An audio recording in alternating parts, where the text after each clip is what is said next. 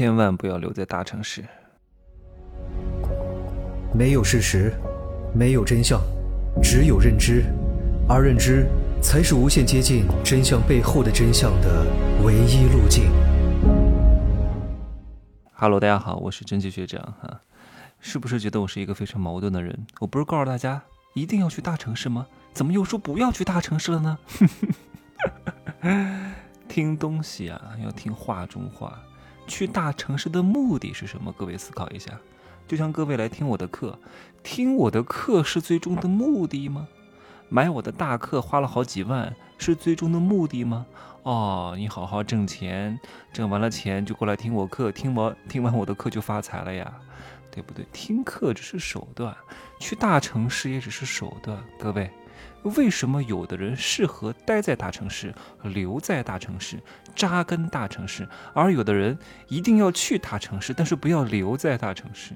是不是有点绕？各位，好好思考一下。我是不是在有一期节目当中说过，有些人还停留在农耕时代，他只不过是在大城市里边过着农民的生活，做一个工具人而已。然后掏干了六个钱包，买了一个不怎么样的房子，也没有什么升值空间，一套房子也不懂得辗转腾挪，在大城市里面过着农民的生活，说明这样的人没活明白。你到大城市，如果你真的能扎根，你是精英，你能够在大城市过上非常好的生活，可以。你到大城市是你的目的。如果你不具备这样的能力，你去大城市是为了更好的回归，是为了更好的降维攻击。各位来听我的课，能更好的帮助你赋能，你能够赚别人的钱。各位不用害怕，不是只有我才能当导师的，你们也可以的。你问问你自己一个问题：假设你们家小孩要上小学啊，但是你不知道怎么上，流程是什么？该准备哪些证件？该找哪个部门啊？择校该有多少钱？然后我们家户口不在这，怎么上学？怎么落户？进哪个片区？你都不懂啊？请问这个时候你问谁？你会来问我吗？哪怕我懂，你也不会来问我，你会觉得没必要啊？你会问你的同事？啊，或者是你的邻居，他们家有孩子，刚刚上了小学，知道这一整套流程的，哪怕那个人啊学历不如你，认知维度不如你，不如你有钱，但是在这个上面你会问他，对不对？那如果他说啊，你问我可以，你要给我一百块钱，你愿不愿意给？啊，如果他说啊，你问我可以，你要请我吃一餐饭，你愿不愿意请？你也愿意，你愿意把东西给到他，作为一个交换，是不是？他都能挣到你的钱，你为什么挣不到别人的钱？不是只有我才能当老师的，各位，我做这个行业真的叫降维攻击的呀！我不是搞培训行业出身的，我是实打实做生意起来的，我是实打实做传媒行业、做品牌营销做起来的。我只不过现在降维攻击，把这些东西分享给大家。所以你想想看，原来那些做培训的能做得过我吗？他不懂的，因为他不具备交叉学科的经验。天天 很多老师一讲话，我就不想再听了，一股大茶的味儿。哎呀，那个真的是，真的是我都听不进去。各位，你要你讲的东西好与不好不重要，各位不重要，重要的是什么？就像最近有很多出版商让我去出书，我找了一些文字编辑，我说你这东西呀，是因为我让你写的，我才会认真看，写的词杂非常华丽，也挺好的。可是你要解决第一大问题，就是。你得让我能看下去，各位，这很重要。不是你说的有多好，很多教授，特别是大学里边的这些教授老师，为什么单独出来讲课倒贴钱都没人听？因为他没有解决第一个问题，让别人听得下去。听得下去是最难的，我都听不下去，我不想听你在讲什么。你讲那些东西还有意义吗？没有意义。你这个人长得这么丑，我根本没有任何兴趣了解你的内在，你懂吗？你得把这个东西给它伺候好了，让我们顺利的看下去。这是一门比内容本身更重要的东西，让别人愿意听你讲，比你讲什么更重要。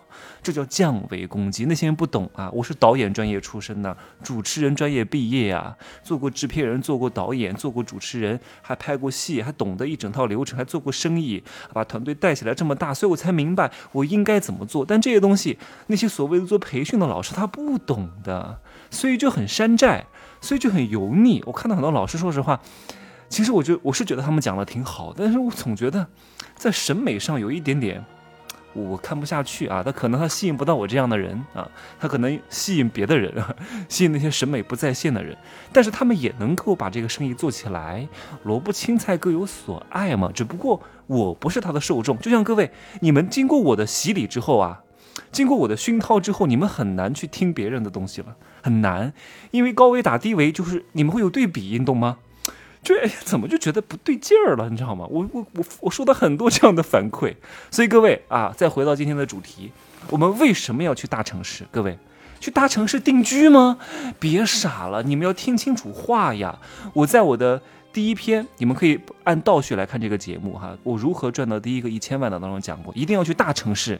但是我我想作为一个补充，去大城市不是目的，是手段。去大城市学经验，你懂吗？你看看哈。在 NBA 混得不怎么样的球员啊，跑到 CBA 来，一下子摇身一变就变成这个球队的大明星和大杀器了。为什么降维攻击啊？所以你去大城市的目的不是为了扎根，你为什么有这么大的执念呢？要在大城市做一个农耕文明者呢？学习学习经验，回到小城市啊，降维攻击，那里的人不清楚的，这个叫信息差呀。你看，现在有很多微商，各位，如果我们都在一二线城市，你可能会发现。不是很多了，没有消亡，只不过是转到五六线城市去了，在那里开实体店了，在那里开招商大会了。中国人很多的，不断的洗，不断的洗，不断的洗，因为认知层次不一样啊。我的认知层次很高，你们没有我这么高也没有关系，照样有你们的市场。不用害怕，要解决一个信心的问题，而这个信心的问题，听听封神课就很明白了。如何建立信心？你会有无上的能量，而能量非常关键的。你看，一个小小的原子弹，就那么一点东西啊，不大，然后爆发出这么大的能量，很可怕的啊。以前的这个溜冰场是这样，你看我还有一个同学，他是一个六线城市的，六线城市一个小镇上开了一个披萨店，不需要这个店长长久久，能开个两年也没有什么太多成本啊，门面也很便宜，然后把这个一线城市披萨店的理念装修复制 copy 过去不就行了吗？然后就能在当地赚一波钱不就可以了吗？赚个几十万还是可以的吧，对不对？也不难。然后呢，再过两年披萨店不流行了，再换一个模式呗。对吧？你们以前看到那个什么德克士，德克士在一线城市，说实话不是很多，但是在那些三四线城市很多的，还有什么各种各样的。仿冒品，我在三四线城市看到什么 COCO 茶可啊，明明叫 COCO 都都可，好多山寨品牌，照样都能走一遍的，因为那里的人没见过。你还真别觉得，因为有了网络，你还真别觉得所有的人都好像很懂、很懂、很懂一样。这是你的执念，还是有很多人不懂的。你以为全国的人都坐过飞机，真正坐过飞机的也才十分之一，很多人都没有坐过飞机的，对不对？那是你的偏见啊！你自己是一个本科生，你总觉得哎呀，现在学历不值钱了，周边都是本科生，本科生才多少啊？没有多少人的，很多人都没上过学，小学文化的，上大专生的也一大堆。你不要用你的思维去想象整个世界好吗？这就是你赚不到钱的原因。你看不起拼多多，人家拼多多啊背后的黄峥，两年就能够把公司做到这么大的市值，你看不起，你用不上啊，你也不用，你不用别人就不用啊。照样用的欢乐的很呢，人家五六线城市的根本就不可能用淘宝的，也不用京东的，就用拼多多，人家就要便宜，对不对？就这么简单。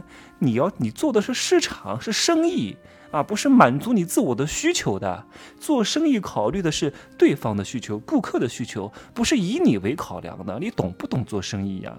好吗？考虑用户的需求，关于整个商业模型的构建，真的要好好的多多学习一下哈，不然的话，永远只能当一个工具人和螺丝钉。当然啊，如果你本身很喜欢这个行业，就想做一个工具人和螺丝钉，也挺好。人呐，最大的幸福就是知足常乐，知道适合做什么。啊，然后你就做就行了，你别明明知道自己不适合做这个，你又逼着自己做这个啊！你明明想做 B，但是你没有做 B 的能力，你只能做 A，你当然很痛苦啊，对不对？好，我稍微总结一下我今天讲的哈，我今天讲的这些东西呢，灵感是来自于昨天有一个学员来问我，因为他听了我很多课，最近一个礼拜把我所有的课都买完了，花了好几万块钱，他就问他到底要卖什么？其实没有卖不出去的东西啊，只是你这个产品没放对地方。啊，你说我的课程如果放在六线城市让镇里的人听，他们会听吗？他们不会买的，人家都没有这个需求，你懂吗？哪怕我的东西非常好，但他们第一没钱，我的课这么贵啊，他们不可能买的。第二，他们没有这种精神追求的。他们也不需要知道的，他们只需要满足口腹之欲就行了。所以你看，我的产品为什么在 A 能 A 地方能卖得出去，在 B 地方就卖不出去了呢？我的产品出了问题吗？不是，是不匹配。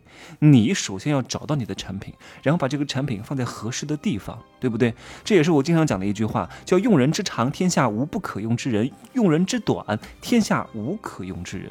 所以你现在卖不出去，不是你的产品有问题，当然可能确实你的产品有一点点问题，但最大的问题不是你产品的问题，是没有放对地方的问题。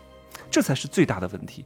然后放对地方，再优化产品，然后找我来好好的帮你研究一下你的产品到底出了哪些问题，然后把这个问题再研究好之后，再更好的匹配这个市场，你的产品一下子会打爆。这个就是营销的策略，好吧？